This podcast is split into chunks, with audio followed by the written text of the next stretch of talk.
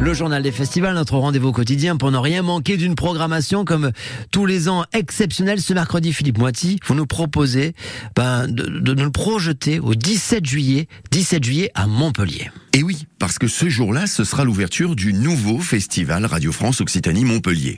Je voulais vous proposer qu'on fasse comme si, hop, on dirait qu'on était le 17, midi et demi, le soleil commençait à être vraiment très chaud, et qu'on était au Corum, salle Pasteur, pour écouter celle qui ouvre le festival, Jodiline Galavardin.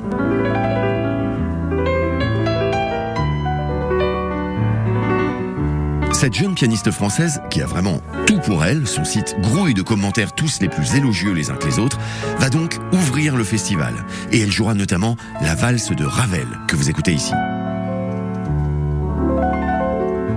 Bonne sieste, un plongeon, une petite douche et on retourne au Corum, 18h, pour voir le concert du quatuor Modigliani.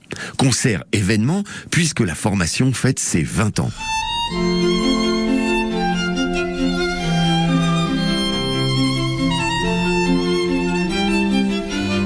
Bon, c'est archi complet, hein, mais on est des petits malins. Nous, on a écouté France Bleu Héros, et du coup, on a nos places. Bah ouais, c'est comme ça. Il y a ceux qui ont les beaux réflexes et les autres.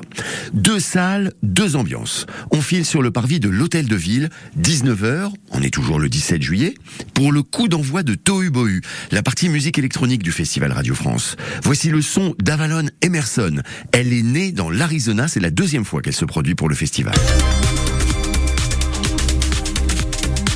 Vraiment une autre ambiance. On termine cette première journée extra en tenue du soir. Désolé, on avait dit pas de basket. Avec un 20h30 à l'Opéra Berlioz, un très grand talent. Je cite le site du festival, John Elliott Gardiner, qui dirige l'orchestre philharmonique de Radio France dans la symphonie la plus célèbre d'un compositeur dont il est le champion, ça en jette, la symphonie fantastique de Berlioz.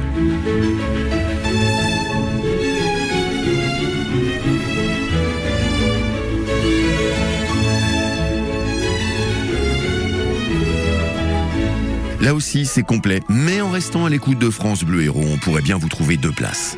Tout ça, c'est juste le premier jour du festival. Il se poursuit jusqu'au 28 juillet. C'est tant mieux, on aura le temps d'en reparler.